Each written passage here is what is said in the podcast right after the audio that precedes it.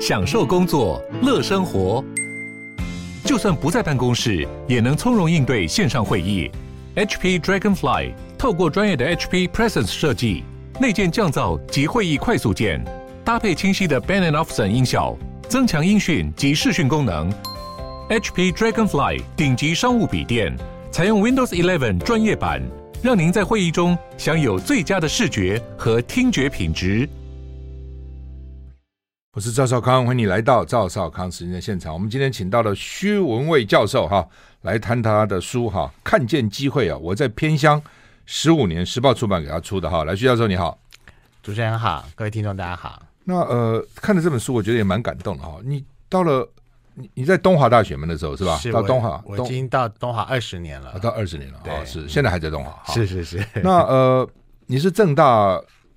新闻新闻新闻博士嘛，对博士对。那为什么到华文系去教了？对，因为我一直喜欢文学。OK，然后也是诗人，也是作家。对对，对。然后那当时其实有两个工作机会，是一个是在台北的一个大传系，嗯，然后一个是到中文系，因为当时中文系想要发展一些特色，是，比如说开始教报道文学啊，或者带学生做一些实物的课程。嗯，那后来挣扎了很久，就去花莲了，还是喜欢文学，所以就到了花莲。到花莲去，花莲其实不错，我当面也在花莲。花莲是他们说台湾最后一片净土哈。是的。那当然，呃，从某个地方看也算是偏乡了，很偏，很很偏哈。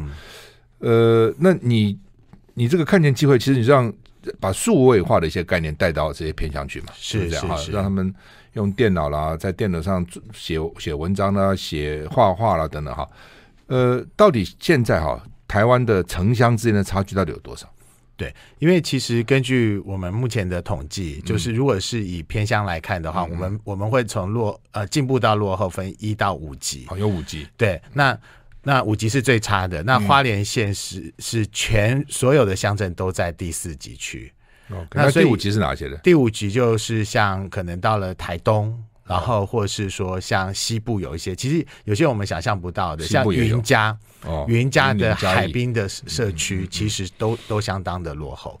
对，然后那因为很落后的状况底下的话，我们讲，例如说，呃，例如说从医疗上来看的话，花莲的人平均寿命比台北要少七岁。差那么多，对。那如果是部落里的话，是少十五岁，是不是跟他们饮食习惯有没有关系？喝酒啊，抽冰、呃，吃槟榔、抽烟的等等，这是一方面。然后，可是最主要应该是说，大家都缴一样的健保费，可是其实医疗医疗社医疗差太多了。对，那整个整个像宜花我辅导的区域就两百多公里，嗯，那其实没有几家大型的医院。我们经常听到那老人家可能病发了，叫到救护车还没送到医院就已经往生了。因为叫到救护车来就蛮久了。对对对，所以其实老人家真的在台北就很幸福。啊，对，就所以我觉得这个是城乡的落差，然后那包含就是说关于资讯的搜寻，然后这种电脑的持有或无线上网的比率，大概最起码都比都市地区要就是正常的大概低个百分之五甚至十几个百分点都有，对，那么多，对，那那所以这个差距是很难突破的，因为它其实从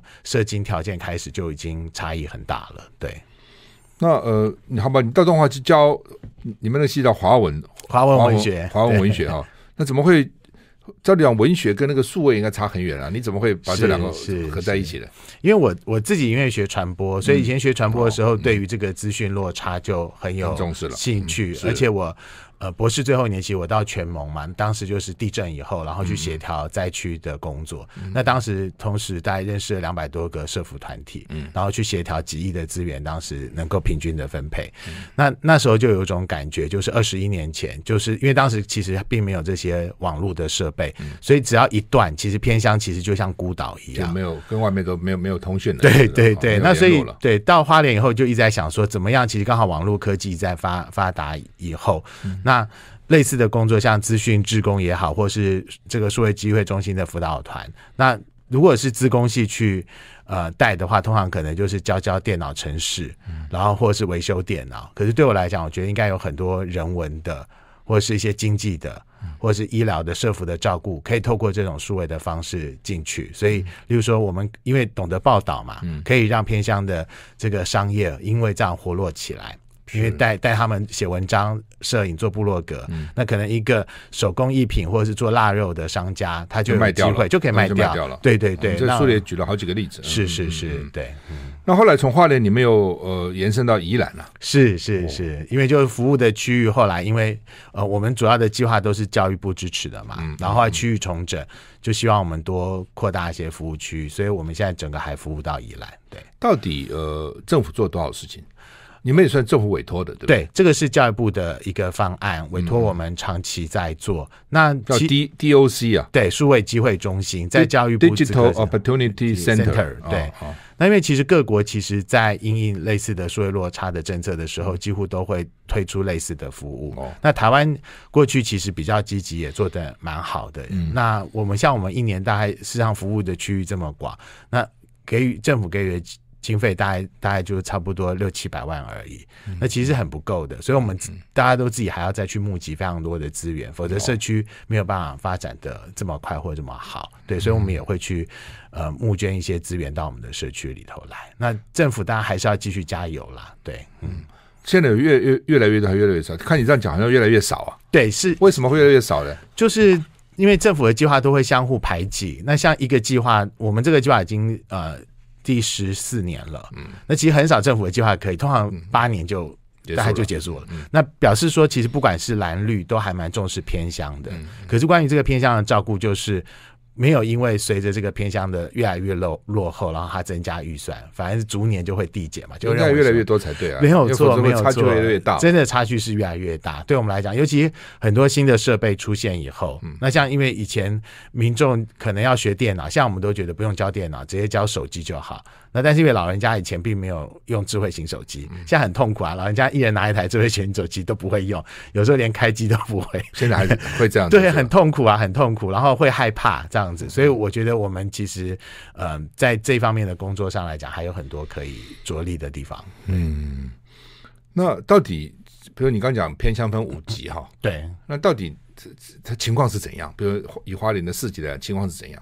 对，其实以我们现在的状况来讲的话，因为就是说，像一般的在我们我们的乡镇或部落的区域里头，那很多的家户并没有，呃，就是并没有办法有无线网络的联网。嗯、那其实就像我们现在在台北非常方便，我们任何一家电信公司，我们的四 G 都是通的。嗯、可是如果到花莲或台东比较山区的部落里头，嗯、那可能今天到了这个村落里头有中华电信，嗯。然后到了下个村落里头，只有台湾大哥大，哦、所以 因为它不不这个四 G 布线都没有，所以你用中华电信到另外一个村对对对对对对对。那像像我我之前很好玩，就变成说我们辅导有一个地方是在中横很山上的西堡，嗯、上去以后就完全断线。哦、那还好有固网接到那边，我们在那边还可以教小朋友电脑这样子，嗯、那就可以发现说，第一个是基础建设的问题。嗯、那过去其实我们有一个，因为我也在辅。等于就是协调八个部会一起共同做这件事情嘛，嗯、然后那个 NCC 就一直没有加入我们，嗯，所以那其实当 NCC 没有加入的时候，可能其实光基础建设的这个部分的普及就没有办法很彻底的做到。嗯、那像英国就是他，你只要申报你的邮递区哈，嗯、英国政府就会帮你把宽频，不管有线无线的，要帮你把这个区域的问题解决掉。那台湾就至少目前还做不到这件事情。那人家都要五 G 了，我们到现在四 G 的布线都还没有。就大概牵涉到成本的问题，是不是？当然是。他们觉得百分之一，为了没有多少用户，我干嘛去布这个线？对，一方面是成本，然后另外一方面就是，我觉得就是因为大家会抗争基地台，所以其实这个呃布布无线网络的时候特别的困难。那台湾又其实本来应该有普及服务基金嘛，嗯、但普及服务基金说句实话。我觉得并没有妥善的被运用到。对，电信业的本来就负担普及服务的义务啊，他是应该是不能只顾赚钱。对，应该你你只要申报它，政府就应该帮你解决。可是看起来政府跟电信业共谋嘛，他并没有彻底的解决这个问题。那为什么 NCC 不加入你们这个计划？啊，今年加入了，加入了，明年开始他会加入，那应该会好一点吧？会会好很多。对，我们也透过很多的努力去争取他们进来，然后一起改善这个基础网络的部分。那当然，接下来就是。那种资讯素养、使用能力的问题。那我们最新的国发会的调查就可以发现说，因为现在很多年轻人都用网络来赚钱了，是因为百分之六七十以上的行业都可能透过网络的新的创新的方式呈现。嗯，可是有这种观念的，我们的调查大概百分之八十都集中在二十岁到三十岁的年轻人。嗯，那其实数位能力变差，越来越多人失业，也会回到乡下去啊。嗯，那如果是一群没有办法利用网络的民众在偏乡，其实我觉得台湾未来其实还是会有很大的危机跟挑战的，在这个城乡落差上面。好，那么徐教授过去十五年哈。那么在偏乡啊，来推广这个数位教育啊等等啊，成绩到底怎样啊？那这本书叫做《看见机会》，我们休息了再回来。I like 103, I like radio。我是赵少康，欢迎回到赵少康时间的现场。我们现在访问的是徐文蔚教授，谈他的书《看见机会》啊，时报出版出的啊。我在偏乡十五年哈。他的小字呢，小小小小小的标说：“当我叙叙诉说这十五年来经历的故事，每一个产业的名字都是主角。我和他们一起在宜兰与花莲的农村、部落或海滨，共同为名字的机会继续努力啊！这十五年你的感感受，要不要跟我们听众讲一下？对，那其实我觉得就是呃，我们我们其实是很急切的想要去改变这个环境。嗯、那但是其实嗯。呃”我觉得就是呃，有有很温馨的回馈，因为我觉得绝大多多数温馨的回馈是来自于说。呃，这种需求是来自于地方真正的需求。嗯，啊，例如说，我们会看到那个五十几岁的老先生，嗯，然后他本来是连打字都不会，电脑开机都不会的，可是他想赚钱，哦，然后就来教部落格，嗯，然后那我们就教他，然后学会了，大概一一个多月就学会了，自己会打字会照相，然后把自己做的腊肉公布出来，后来还变成花莲县的百大伴手礼。后来马马英九先生那时候那个发消费券的时候，还指定买他的商品送给那个亲朋好友，总统总统府去买，对对对对，觉得很好笑。那总统府打电话去，他说诈骗集团挂总统府的电话，找他。那总统府怎么找到他呢？那当然也是透过教育部知道有哪些偏向好的商品嘛，哈。那当时候当时想说做公益，所以府里就就这样子就去挑了这几个。地方上面好的手做的商品来买，当时有食安危机嘛，所以对这种手做的东西，可能大家很放心这样子，所以就很有趣。然后从此以后，他就变得更热爱这个。总统府打电话给我，那书有写的过，总统打电话给他，他不相信，他不相信。或者总统府打电话给你，对，就他还就是说打电话给教育部说叫我赶快去。安慰他一下，告诉他说这是真的，这样子，这很好笑。后来他腊肉就卖的很好了。对，他现在腊肉卖的很好，这样子，而且就是很多电视台去采访他，那他的部落格里头就是免费的广告啊，嗯、就十几个视频全部都是电视台的专访，别人可能要花很多钱才能直播，他都，不用。对，free media。对对对，嗯、所以其实就是说，我们会看到有一些成长在这里头，就逐步的正在发生。很多年轻人，像我们捐募捐二手相机给小朋友哦。那我们就说，我们呃先募捐二手相机，再请非常好的国际级的摄影家来教，然后那开班，那教完以后就把募来的二手相机，我们募收募募到了他五百多台，每个小朋友带回家，我，很高兴，送给你，对，小朋友都很高兴，他说真的要送给我吗？真的啊，然后他那那我要我要怎么用用这个要做什么？我说你就拍拍完以后，一年以后交作品给我们，我们帮你办摄影展，所以每年帮他办一个摄影展，那那这样子的巡回的。这样的巡回的过程，其实就让那个孩子们慢慢建立信心，已经六年了。那也有一组小小朋友去年参，今年今年参加这个玛利亚的小学生公益竞赛，嗯，宜昌国小就因为他们呃懂得摄影，然后把净滩跟环保的概念透过这个呃摄影展的方式呈现，然后最后全校减塑嘛，推环保，得到那个全国的玛利亚的小学生公益竞赛的第一名。所以我们都会觉得说，其实有看到，就是说，当你把工具、把能力，然后交给我们偏乡的小朋友或是老老人的时候，其实他们都可以得到成长。然后，但是当然也有一些比较，就是觉得无无能为力的事情，就像我刚才讲医疗。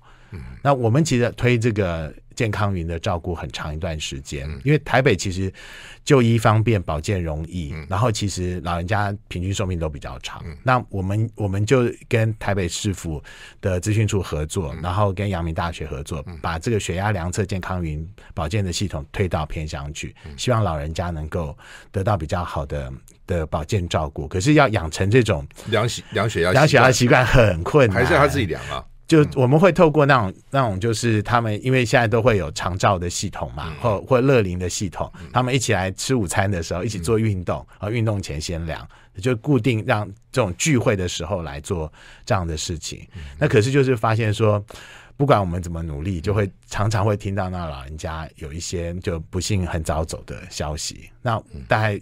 我书里头大概也写了几个这样的，好几个阿嬷，好几个阿嬷。嗯，对对对，那都是我们一路他跟我们一起学学学电脑、学画画。嗯、对，可是又觉得说心心里头还是觉得说啊，如果他在台北，嗯、不用这样子搭一两个小时的车去医院，可能都不会发生，就还可以还可以活得好好的。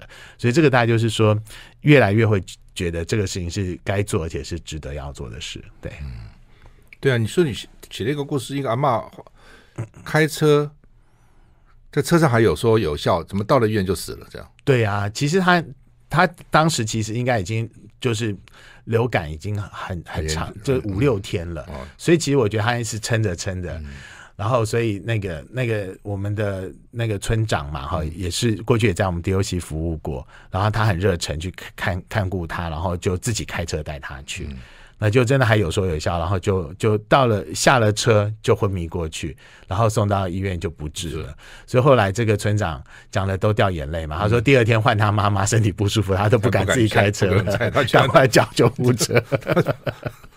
对啊，那想想真的很心酸，对，就是唉，对，就是偏乡，就是偏乡。那你们自工很多，就是是吧？这。嗯，怎么来的这些志工？对，因为我们现在其实正在推一个观念，叫旅行志工，旅行？旅行的志工，意思就是说，其实大家都很爱来花莲玩嘛，嗯嗯，然后但是对对对，就来的时候可也许顺便做一下，顺便跟我们联系一下，嗯，你来之前家里头打扫一下，看搜搜看有没有什么二手相机啊，不要的手机。现在不是都可以用手机照，为什么要用相机呢？因为手机手机的摄影功能不能去调整光圈快门，其实因为效果会不同，呃，效效果其实。手机不会差，但是就是要，因为摄影是一个要教孩子了解摄影的一些条件，为什么这样？为什么？然后他在。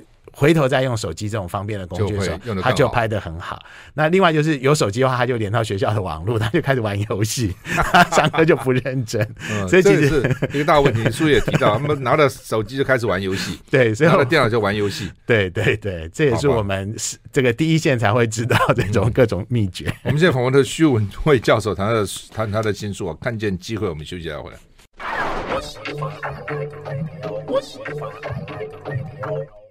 我是赵少康，欢迎你回到赵少康时间的现场。我们现在访问的是徐文蔚教授，他的新书看《看见机会》，他做了十五年的这个 DOC，就是他们这个数位教育，哈，真的很不容易哦。十五年你怎么撑过来的？对啊，我觉得应该就是有感受大家对我们的需要。要对，因为其实，嗯，我我我坦诚的讲，就是我们每年其实都会结余我们的业务费。然后和社区互动，问他们有没有什么梦想要实践。嗯，所以他们每年都会告诉我们说，他们还想做什么。嗯、对，所以例如说，有的村落就是说，他们很想，像今年有个村落说很想照顾老人家。嗯，那他们呃帮老人家画脚，脚的形状，用拼布画，画脚的形状。对，好、哦，然后那他画完脚的形状，就发现老人家因为都农作，然后或者做劳动，所以其脚都变形，拇指都外翻。那就一般的袜子不都是正常的嘛？所以其实老人家穿起来都很紧，脚都很痛不舒服。嗯，所以他们就鞋子也不能穿了。对，没有错啊。所以其实农村的老人家很辛苦，所以他们就说，他多多半都穿夹脚拖嘛。对，冬天也冷，到冬天很冷，所以他们就帮他们做袜子，就特别做穿袜子穿夹脚拖，对，至少能够 稍微挡一下风，挡一下。然后织比较厚的袜子，然后那个脚趾的部分是比较宽的。然后希望能够在老人家的团体里头，透过义卖来让他们这个冬天过得比较舒服。然后，那他们希望，例如假设要开展这样的事情的话，我们可以一起协协力帮他什么忙？对，其实我们会经常被问到很多很感人的事情，例如说，呃，一个社区的烟楼要要被保存下来，然后他们想办节庆。嗯、那如果我们透过透过数位的技术，我们可以怎么帮他们做宣传？烟楼什么烟楼？对，因为因为花莲其实是很有很多移民村嘛。在凤林，啊，或是在丰田，其实都还残留的日据时代的嗯。熏烟叶的烟楼，跟美浓一样。对，然后那这些文化其实它是是抽烟的那个烟啊，对，抽烟的烟，对，把烟叶烟叶熏干的，对对，一层一层铺上去，所以那烟楼大概都两层楼高，两三层楼高，木造的，其实很美。然后那就看起来抽烟这个 事情，嗯，很古古已有之，对对对，而且是一个经济作物这样子。那烟花也很美嘛，对。那所以这个大概就是，嗯，就大家就会想到说有很多文化资产要保存的问题，那希望我们帮忙。那或者说最近这几年开始就变成是，呃，有很多年轻人慢慢回来了，那我们就会在他们身上看到一些机会。那他们可能懂得三 D 列印，懂得镭射雕刻，可是他们来到呃乡村以后。可以承接的设计案是很少的，嗯那我们其实就有机会帮他可能做一个中介，不管我们自己的业务啦，或是我们可以协调很多的中小企业，然后让他们做一些合作，共同开发一些包装或手工艺的产品。所以对我们来讲，我觉得就生活还蛮充实的。虽然但经常有一些冲突或挫折啦，可是对我们来讲没关系。对，就是看得到那个需求，我觉得我们会。一直努力下去。对，你这边提到美农，也提到凤林啊。你这书有讲说，我我不知道，我看了书才知道。嗯，说这个美农出博士，对，凤林出校长。是美农我知道客家村，对，他们很认真读书啊。是是是，林玉芳什么好像都那边出来的，对，好像是很多很多很多。中礼和啊，都是读书读非常好。那凤林为什么出校长？他也是一个客家的，才没有几万人，出了一百多个校长。对啊，客家聚落，所以那个后山日先照的故事讲的其实就是凤林的故事。对，他们也是一个客家聚落，然后勤耕雨读，然后真的就是孩子都特别的被要求栽培。那所以他们凤林也很得意啊，就是说，呃，我们凤林镇有多少根电线杆，就有多少个校长。这不简单。对，所以我们也用这个作为一个这个镇的观光的意向，所以最早帮他们做。东华有协助教育所跟历史系协助他们，就建立了一个校长梦工厂。所以现在到凤林玩，就可以知道他们栽培校长的过程。那你要不要讲讲看，怎么怎么过程怎样？就好好读书就是。真的，其实就是很认真的。就是我觉得客家的聚落对于孩子特别的认真，然后就要求孩子特别认真，所以他们还保留了像那个习字亭，就是说那个。我们写的作业本啊，嗯、或者是那个演算过的草稿纸，嗯、不能乱丢，哦这样子哦、一定要送到静字亭去烧掉，因为每个字都有灵魂。这样子就是我觉得对于对于知识的尊重，对文字的尊重，是整个。聚落里头很强大的，然后所以校长彼此之间其实也会相互的呃支持，所以退休的校长回到凤林之后，都还继续在做教育跟社区的栽培的工作。所以我们当时在凤林设第一个 DOC 的时候，就眼看第二年以后没有专任的助理的经费，他们就。全全花莲跟甚至全国吧，只有这群校长很认真的说，孩子学电脑很重要。我说那然后呢？他说那我们再去申请其他部会的计划来支持这个计划，有专人助理。嗯、所以我们还帮他去写劳动部的计划，嗯、然后去设立那个染布工坊，然后可以让支援这个 DOC 可以更专业的发展。最后是镇长支持，全国只有这个镇镇长支持。给他有专任的薪水，就是乡镇愿意接手，说你教育部给的钱太少了，因为我们 DOC 其实是所有的驻点人员都没有专专职的薪水，只有领钟点费，一个月一万多块而已，这也是我们很痛的地方。然后那个那个凤只有全国只有凤林镇说我镇长给，那就代表说真的是爱学习，就是看重知识，看重孩子的发展，这个镇真的很特别。奇怪哦，我们这个政府一一年中央预算两兆哈，嗯，不花什么地方，像这种钱都舍不得花，是这么少，真的编很少。然后，所以我们都要想办法说，例如说，如果一个驻点人员他一个月只领一万多，那我们就要想办法说，那是不是请他在就近的小学顺便兼个课，然后加起来对，加起来对对对对，超过二十八 K 啊这样子，对，让他有一个基本的生活。所以其实对我们来讲，就是呃。虽然很委屈啊，不过就是我觉得地方还是可能有一些资源可以让我们能够尽量做协调。有不少学生，我看有不少学生，包括从香港回来侨什么都来做义工，对他们以后都蛮有帮助的。我觉得经过这个经历，真的是真的是这样。对对，就是因为对于大学生来讲，我觉得现在大学生其实。我我们这样讲说什么？现在大学生很草莓族啊，或什么的，其实不见得。我觉得就是要让他有机会实践。所以现在美国也是这样嘛，就是说进大学第一年叫你不要入学，叫你先去做职工，很多名校都这样子。对，那因为这个的转变会让孩子有所不同。那我带过的孩子到这个乡下去，特别到部落里头去，跟孩跟这个原住民的孩子互动以后，那他教育他们，教他们，我觉得对我们孩子，不然后来去从事呃记者的工作啦、编辑的工作，我觉得他们也变得更勇敢。对，嗯，是。好，那么我们现在访问的徐文蔚教授谈他的新书哈，看见机会啊，时报出版出的啊。那他在偏乡十五年，等等，我们就要请他讲几个个案，特别有有意思的故事给大家听听。我们休息再回来。I like 103, I like radio。我是赵少康，欢迎你回到赵少康城的现场。我们现在访问的是徐文蔚教授，谈他的新书，时报出版出的《看见机会》啊，谈他在偏乡十五年的经历哈。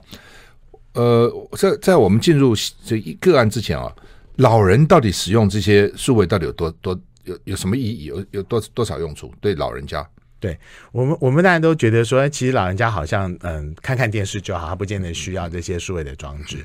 那这六七年来，其实呃，其实从这个政党轮替之前的研考会时期，嗯、他们就开始实验这个平板电脑给老人家完全没有使用过的。这个手机、电脑，借老人家借回家，嗯，然后一个月，然后看会有什么反应。最早的实验是这样子，结果呢，非常有趣。就是我们都以为老人家就是看看 YouTube，嗯，然后然后就是影音啊、娱乐啊这样子，就不是。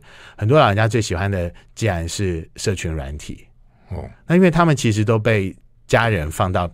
很孤单的一个偏乡里头，很多的孩子可能在台北，都，都在都在都会区。那所以，如果当他懂得用 Facebook，就跟他们联络，对，用 Line 的时候，他就突然发现他不孤不孤独了。然后他可以跟他的那个孙子、跟他的家人做联系，甚至不用现在不用打字也没关系啊，因为可以就讲讲用网络讲话，或用视讯，然后他就可以得到比较多的安慰。嗯，那所以这个这个部分让我们觉得很有趣，也也是目前。历来的这近几年来的调查里头，就可以发现说，其实老人家对于社群网来网络如果会用以后，他的这个偏好其实比想象中的高很多。嗯，那再来就是有一个台台东当时有一个案子也蛮好玩的，就是我们听到也觉得很有趣。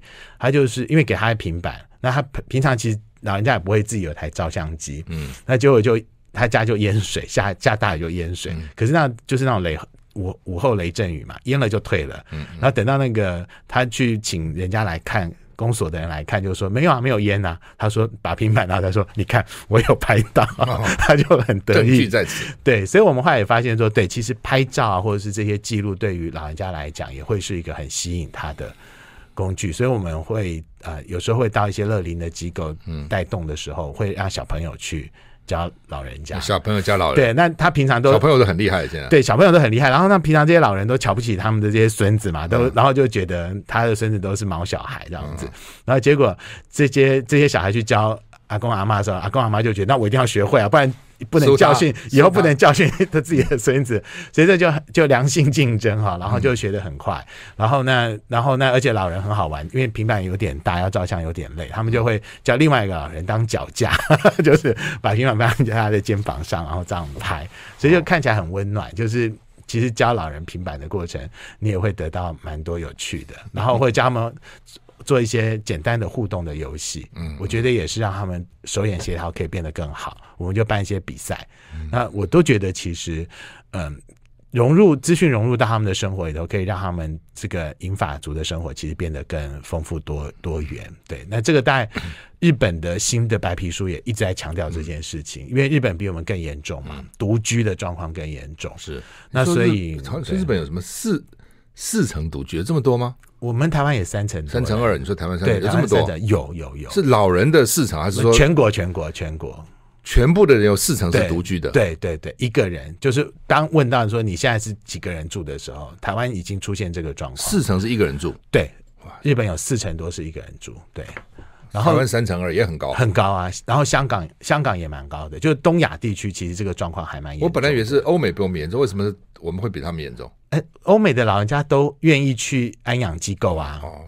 嗯，就是说他不会觉得去安养机构是子孙不孝。台湾会，台湾会，所以其实那他一个人住有什么好呢？其实一一点都不好啊。嗯嗯 对，其实我们现在慢慢身边老人越来越多，尤其我们现在因为健保的不错，其实老人被都照顾的很很好，然后可又不愿意去安养机构。其实安养机构彼此还有陪伴嘛，然后又有专业的医疗照顾，嗯、那其实比在家里是好多啦。对，但是我们其实，在乡下常常看到那个老人家一个人住，然后。为了这样的问题，其实我们长照要必须耗费比其他国家更大的成本去做家户的访问，每天去送餐，嗯、对，然后医疗的巡回，否则真的有时候你一天没去，万一他刚好昏倒，然后再去就已经不见了。不，安养机构他也要花钱啊，什么时候很多人不愿意花这钱，是不是？我觉得这都是观念的问题吧。对呀、啊，这就就是我觉得东方人真的会觉得，好像去安养机构是极度不孝的。一件事情，那我如果已经有个房子，对不对？我就反正住在这里嘛。对对，我每天吃的也很简单嘛，对对对对。那我去到安养机构，不是还要交费嘛？那我怎么这房子又空了？是是，就会觉得心里会觉得成本上很浪费，有各种原因吧。对对，但是如果是说他已经有部分的失能或什么，自己也很难照顾，真的也很难照顾自己。对，这个问题会越来越严重啊！现在单身越来越多，没有错啊。然后尤其是我觉得，这就是我们常常讲。日本的状况就是十年后的台湾嘛，可能不用十年后，可能六七年后台湾就普遍是这个状况了。那现在四十，你现在可能五十岁是单身，嗯，那你很快退休以后就是要自己面对自己的银发族生活了，对。所以我想就是说，我们也看到这个趋势。那所以日本也在思考这件事情，就是说，那特别是在医疗照顾是一件事情，可是日本人更重视经济，他就会觉得说，如果当老人或者银发族独居以后一直退缩，他的经济行为就慢慢的变少。嗯，那其实整个国家的经济发展连内需就会都没有了。嗯，老人不花钱，对，对，不消费，尤其是独居的老人更不花钱嘛。嗯、你如果大家一起住，然后还馈赠啊，彼此请客啊，嗯、或者参加活动，那越独居越越退缩。而且日本人不参不上社群网站。他们调查很好，像他们最新的调查说，这百分之不到百分之十十的人相信网络上的陌生人，那英美都是六七成相信，哎，就是很天真啊，我觉得。英美比较天真，对，不害怕。然后日本人就一直没那么多骗子的，对，退缩，然后又不用支付工具，就不会用那种网网络上的支付工具，嗯。所以就日本人现在很警觉嘛，就是说当这样的一个社会的情况到来的时候，国家经济都会。都会摧毁掉，对。那因为台湾有可能会这样吗？我觉得台湾在网络经济还好，可是我觉得就是确实会对于内需一部分会造成冲击，因为就是活动力降低嘛，对。然后他的购买行为也会完全的改变，对。嗯，所以你们的 DOC 不只是对小朋友了，对老人其实我看也花蛮多的功夫，主要是。应该是说，我们认为小朋友是学校教育要照顾的，我们只有在课余或者是一些寒暑假的时候照顾小朋友，所以我们主力的工作还是在老人家跟中年失业或者是农民啊，然后他需要我们提供或中小企业需要我们提供类似的照顾的时候，我们去提供成人跟社会的教育。是我们现在访问的是徐文蔚教授，谈他的新书，时报出版出的《看见机会》，我们休息一下再回来。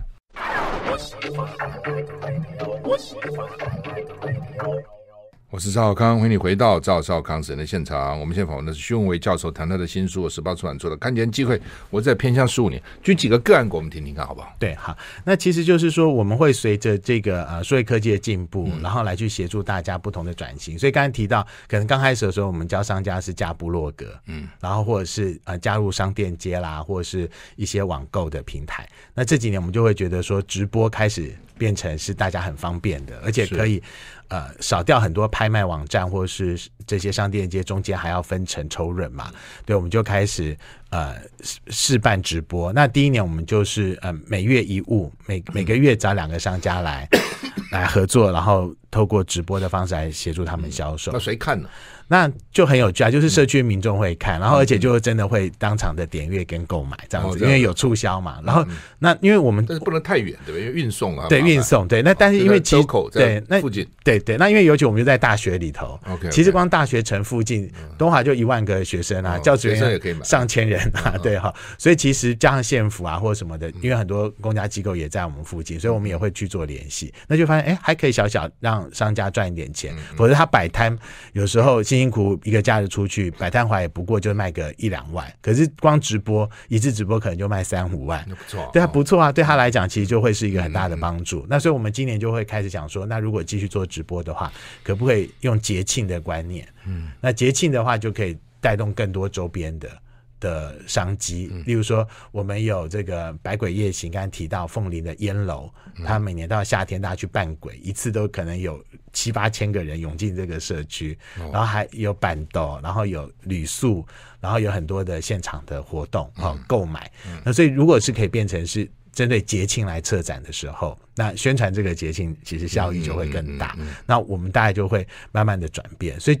就会发现说，其实数位工具蛮有趣的。嗯，对于大家来讲，其实就是说，它随时都在改变，然后它是不是随时都有可能带来一些新的可能跟新的机会？那那对我们来讲，其实辅导的辛苦就是要能够一直适应这些新的变化，然后带一些新的观念给我们的社区的民众。那这个大概是在经济面的部分。对，那如果是在文化的部分的话，我们大概就会开始思考说，呃，有没有可能把更好的一些艺术品，透过一些新的科技方式，让它变成更生活化的文创的商品。嗯，那我们最近大家就尝试做一件很好玩的事情，就是那个有一位很有名的木雕家蔡平阳，然后他刻木雕刻的非常的细腻，然后一个木雕应该大概差不多，大概直径大概有超过一一米半吧，是很大的一个木雕。那我们把它摄影缩小以后，然后做成一个小杯垫。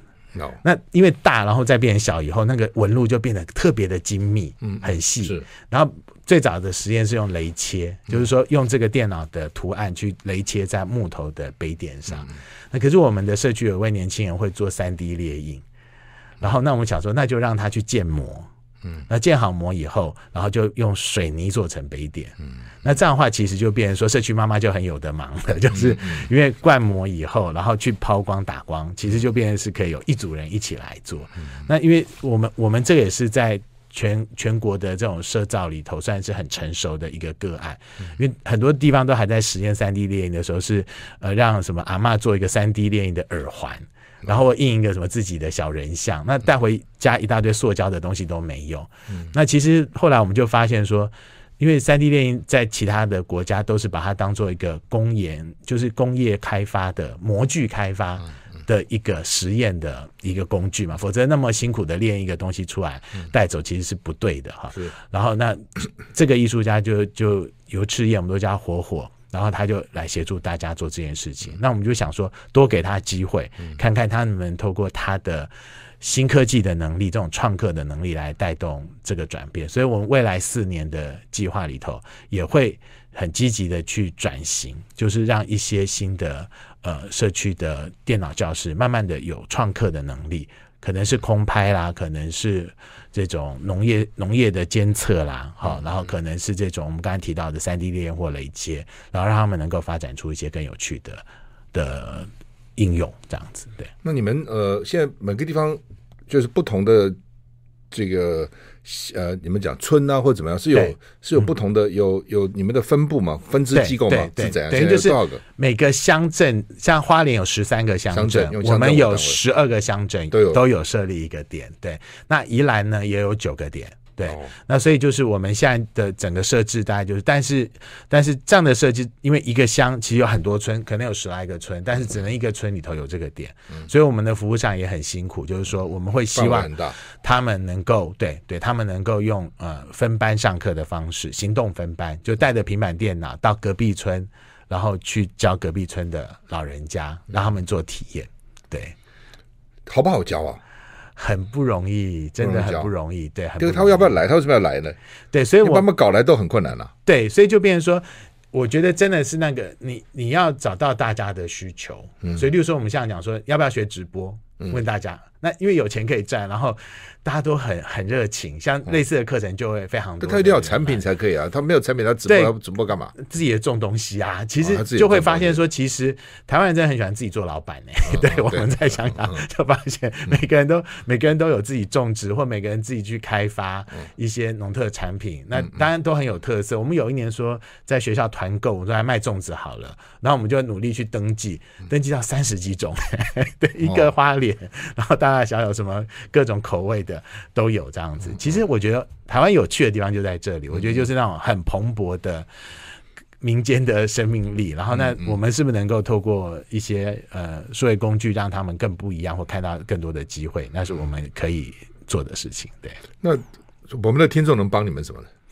对啊，就是我们我们现在非常希望，就是说，如果大家家里头有呃这个二手的相机，嗯，或或者是二手的手机淘汰的，就可以寄到东华大学，嗯，对，数位数位文化中心给我们，数位文化中心，对，数位文化中心，东华大学数位文化中心，对对对，然后我们可以继续再做。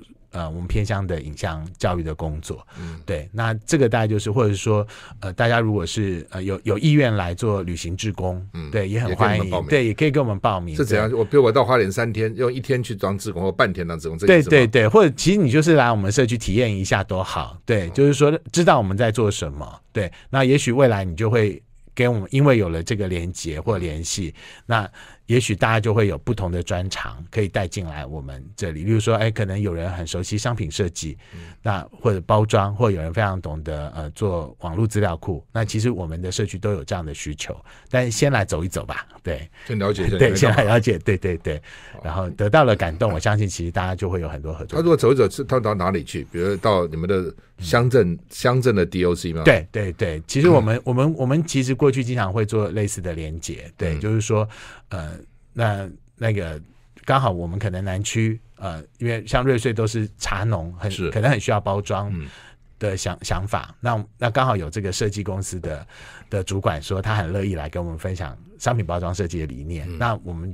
一号召就哇，十几个茶农一起来，都来，对对对，真的会，真的真的真的。然后我还以为他们很保守，没有，他很哦，现在很厉害。现在我们的茶农因为都已经二代了，二代三代开始会小包装，然后会对会把咖啡跟其他的商品跨业的结合，嗯，对，所以我我相信其实是有很多的机会的。好，所以东华大学数位文化中心文化啊，数位文化其实写数位中心那里对都可以都会到的。对对对，是好。如果你有二手相机、二手手机。或是你想到花莲去做半日、一日志工、旅行志工，是。都请跟东华大学的数位文化中心联络。是的，好，谢谢徐文蔚教授今天接受我们访问，谢谢，谢谢，谢谢。